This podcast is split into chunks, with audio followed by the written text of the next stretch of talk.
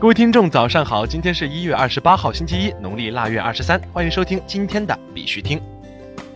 以下是昨天行情。截止到昨天下午十八点，根据 Coin Market Cap 数据显示，全球数字货币市场总市值为一千一百九十九亿四千七百六十九万美元，二十四小时成交量为一百四十九亿九千八百零五万美元。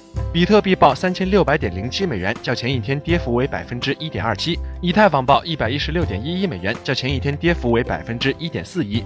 今天的恐慌指数为三十九，昨天为四十一，恐慌程度略有上升，恐慌等级为恐慌。大盘呢，最近进入了冬眠期，上不过三千六百点，下不过三千五百点的空间震荡。虽然偶尔会出现上下突破，但最终都快速的回归到了安稳区间。照目前态势来看呢，往后几天可能大概率会回落到三千五百五十点附近震荡。近期下跌试探的行为不会轻易改变，三千四百五十点到三千五百五十点依然是下跌的试探区间。操作上呢，建议继续以观望为主。在这里呢，必须听还是要提醒各位，投资有风险，入市需谨慎。相关资讯呢，不为投资理财做建议。以下是新闻播报。今日头条：延安上线以区块链等技术打造的新型城市管理平台。据新华网消息。一月二十五号上午，延安市宝塔区携手腾讯、百度、阿里等互联网公司打造的智慧乡村、掌上社区、数字宝塔、信用街区、全民城管的保您满意智慧民生系列数字应用平台上线。保您满意系列数字应用平台是通过融合运用云计算、大数据、物联网、人工智能、区块链等信息化技术打造的新型城市管理平台。美国印第安纳州提出用虚拟货币纳税的法案。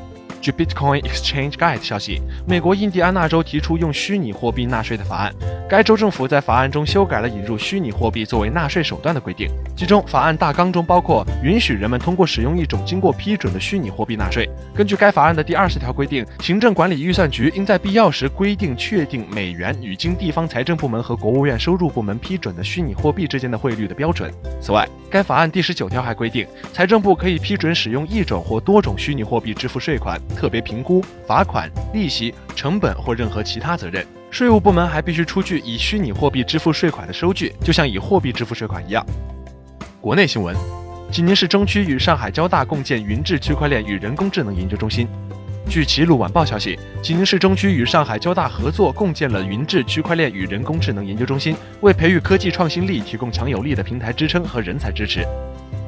湖北武汉一虚拟货币传销团伙头目被判刑六年。据新华社消息，近日以五行币、建业币、金镶玉等花样百出的虚拟货币为名义的传销活动团伙被湖北武汉市汉南区法院一审判刑。经查，这起组织领导传销活动案涉案金额达到三千多万元。徐某和马某两人发展下线，累计超过一百二十人。法院一审对徐某、马某两人均以组织领导传销活动罪分别判处有期徒刑六年和五年六个月，各处罚金十万元。云南表示，以区块链技术为突破口，全力建设数字云南。据云南网消息，二零一九云南政府工作报告指出，云南将抢抓数字经济机遇，全力建设数字云南。云南省将科学构建数字经济体系，其中第二点是加快推动数字产业化，支持鼓励各行各业和个人上云、用云，深化大数据和云计算的应用，提升电子信息、通信与网络等基础产业，做强云计算、大数据、物联网、人工智能等新兴产业，重点以区块链技术应用为突破口，把云南打造成为区块链技术应用高地。台湾破获虚拟货币诈骗案，涉案金额二点五亿元新台币。据中国新闻网消息，台湾刑事警察局破获虚拟货币诈骗案，目前查到受害者三十余人，涉案金额约二点五亿元新台币。警方已逮捕十五名嫌犯，依欺诈罪移送台北地方检察署侦办。警方二十六号召开记者会指出，去年九月接获报案，一名被害人称遭直销公司成员以投资 IB Coin 名义诈骗，损失六十万元。国际新闻：日本多家药企收到毒信，被索要比特币。据日媒《每日新闻》消息，东京都内六家大型制药企业和每日新闻社东京总部二十五号收到装有疑似氰化物的信件，日本警察厅已介入调查。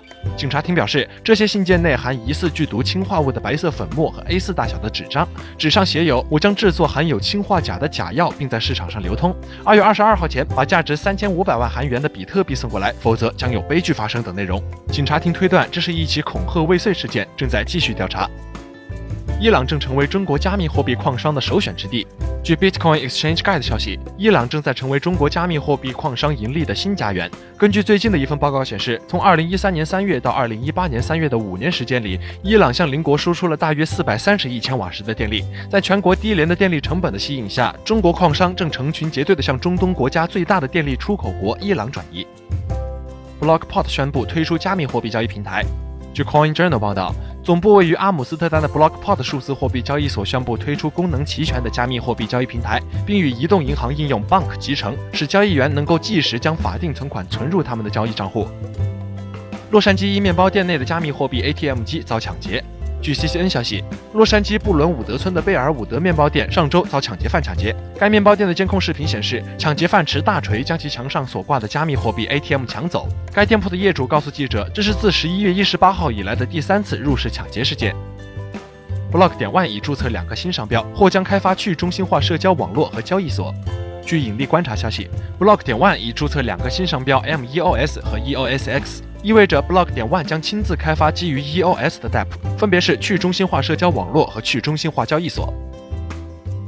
好啦，今天的必须听新闻播报就到这里。更多区块链资讯呢，请关注我们的微信公众号 b i x u t i n g 下划线，也就是必须听的拼音加上一个下划线。喜欢的呢，点赞收藏，记得分享给身边的小伙伴哦。最后，感谢各位听众的支持，祝大家度过美好的一天，我们明天再见。